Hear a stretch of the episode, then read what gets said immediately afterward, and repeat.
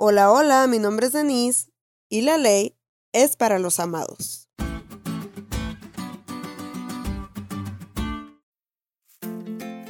Feliz sábado chicos, por fin llegó.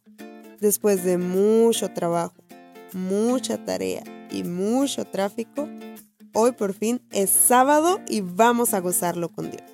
Y para ponerle más sazón a este día tan especial, Obviamente les traemos el resumen cortesía del pastor Joshua Reyes. Número 1. La ley existe para señalarnos el camino. Y aquí el camino es Jesús. Si el estudio que haces de la ley de Dios no te conduce a Cristo, algo no estás haciendo bien, porque de la ley aprendemos que necesitamos urgentemente un Salvador y ese solo puede ser Jesús. Respecto a la ley como educadora, la lección decía, nos indica una vida de gracia, de fe y de obediencia a Cristo. Punto número 2. En medio del gran conflicto, la ley nos habla de la educación en el cielo. A Josué se le dijo, no te apartes de mi ley ni a la derecha ni a la izquierda, para que tengas éxito donde quiera que vayas. Muchos podrán preguntarse, ¿y por qué sufren los que guardan la ley de Dios? Pues porque vivimos en medio de un gran conflicto y el sufrimiento es una consecuencia de ello. Además, el éxito del que Dios habla no es mortal, sino eterno.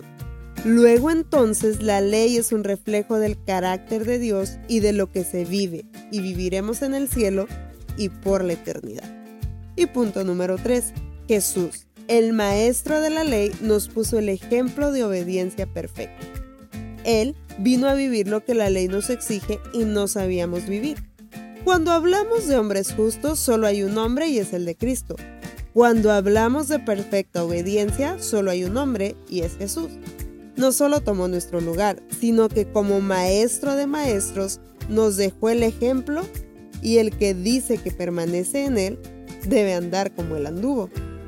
La ley de amor nos revela a Jesús porque Dios es amor.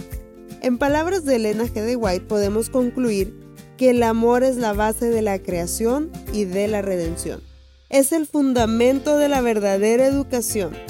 Esto se ve claramente en la ley que Dios ha dado como guía de la vida. El primero y grande mandamiento es, amarás al Señor tu Dios con todo tu corazón y con toda tu alma y con todas tus fuerzas y con toda tu mente.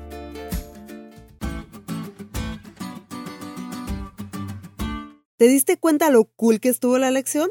No te olvides de leerla y compartir este podcast. Es todo por hoy, pero mañana tendremos otra oportunidad de estudiar juntos.